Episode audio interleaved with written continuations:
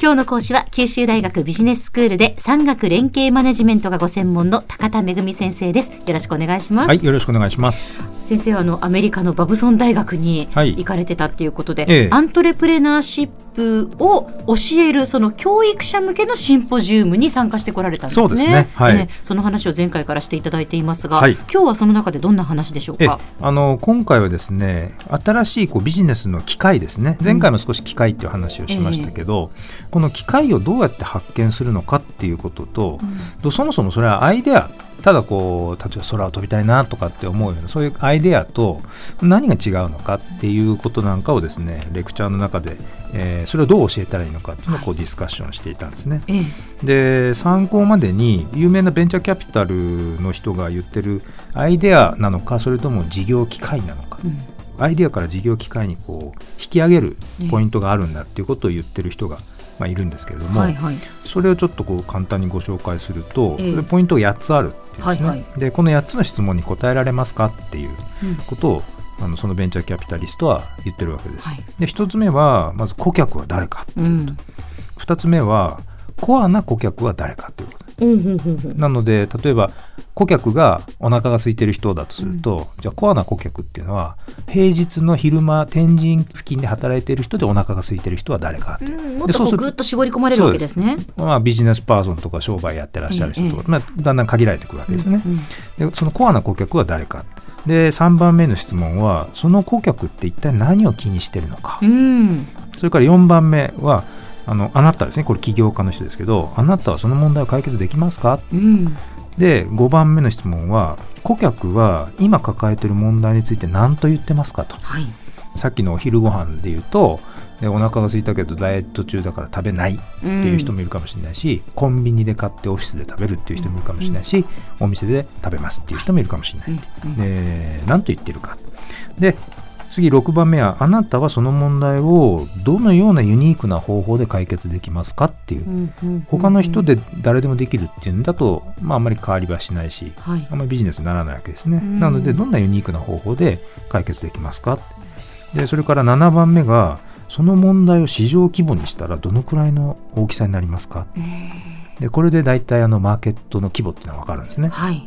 で最後の質問がその問題の解決に人々はいくらぐらいお金払ってもいいって考えてますかっていうことなんですね。ええええでこういう8つの質問にあなたは具体的に答えられますかってこれ答えられるんだったらそれはアイデアではなくてうん事業機会だとみなしていいっていうことなんです。なるほど。でもやっぱりこれ8つきちんとこうクリアできるってなかなかないでしょうね。なかなか大変なんです。で、ええ実はですね最初は前回から申し上げているように、アントレプレナーってゴールが分かんないところからスタートするんですね。ううはい。なのでこの8つの質問に答えるにしてもこうかなと思って自分で考えてうんこう紙に書いてもですねそれってあの全部想定なんですね。うんなのでその想定というかまあ仮説をですねどうやったら現実なあの確定可能な情報にできるかっていうとこれは行動するしかないんですね。うーん行動して自分の仮説を検証するっていうプロセスを何度も何度も繰り返していくことによって自分のビジネスの正しさっていうのが本当に見えてくるということなんです。とはいえいかに難しいかっていうので数字が紹介されてたんですけど、はい新しく創業したアメリカでですね会社はですね大体1年で20%ぐらいはもうビジネスを辞めちゃうと。そうなんですね。ええ。で2年目だと2年目に止まっちゃうのはもう34%が辞めちゃうと、うん。3年目だともう50%がもうビジネス辞めると。もう2つに1つはもう3年目で。前に進めないとええ。いう結果になっちゃうんですね。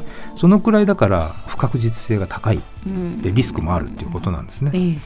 でそれをやっぱり本当に正しい機会なのかうん。それはちゃんとビジネスとして魅力的なものなのかっていうのを検証するためにアントレプレナーは行動が重要だということなんです。えで従来の大企業とか特にですね、あのプレディクションと呼ばれてこれ予測っていう言葉なんですけど、うん。まずですね前に進むためには調べろと。えはい。で。データを集めて、うん。で分析しろと。で分析をしてどうやったら儲けられるかを緻密に分析して、うん。で戦略立ててでそれから行動するんですよね。はい。でこれはこれでいいんです。ええ。だけどアントレプレナーは全く世の中に存在しないものをうん。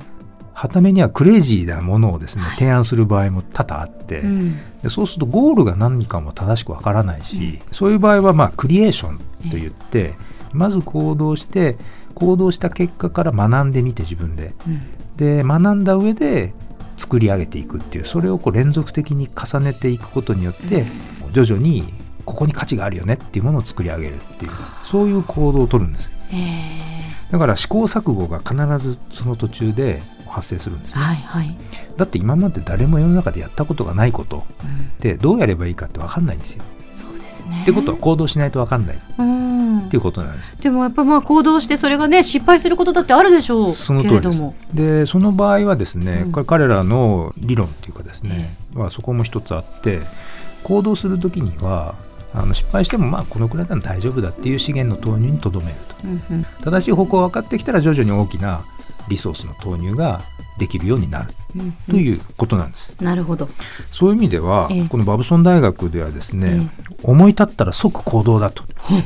いうあのこ一言っていうのはですね、ええ。もうあちこちでやっぱり言われるんですね。うん。であの重要なことは予測して行動するっていう従来の大企業のうん。プレディクションと呼ばれる行動と、ええ。それから全く分かんないところにまず動いてみてそこから学びながら作っていくっていうクリエーションっていう、このどっちががいいっていうもんでもなくってこのセッションではですねやっぱりそれは環境に合わせて言葉を選ぶようなものだと。うん。だから英語を喋る環境だったら英語を喋ればいいし日本語の環境だったら日本語を選ぶという。だからその環境と自分の置かれた立場っていうかですね、ええ状況によってどっちを選択するかっていうのを決めるようなそういうもんだと、うん。いうことなんですね。はいはい、ただ世の中の人はほとんどのビジネスをやってらっしゃる方は従来のプレディクションっていうやり方しか知らないんですね、うん。クリエーションっていうやり方があるっていうことを知らない。なるほど。だからやっぱクリエーションっていうことがあるっていうのを知るっていうことですね。そうなんです。そこが重要なんですね。そこをだから教えるっていうことですよね、はい。教育者としては。その通りなんです、うん。はい。では先生今日のまとめをお願いします。はい、えークリエーションっていうですねまず行動してそこから学びながら作り上げるっていうその行動様式の大切さを理解させるためにバブソン大学では思い立ったら即行動という一言が非常に頻繁に使われてます。今日の講師は九州大学ビジネススクールで産学連携マネジメントがご専門の高田恵先生でしたどうもありがとうございました、はい、ありがとうございました。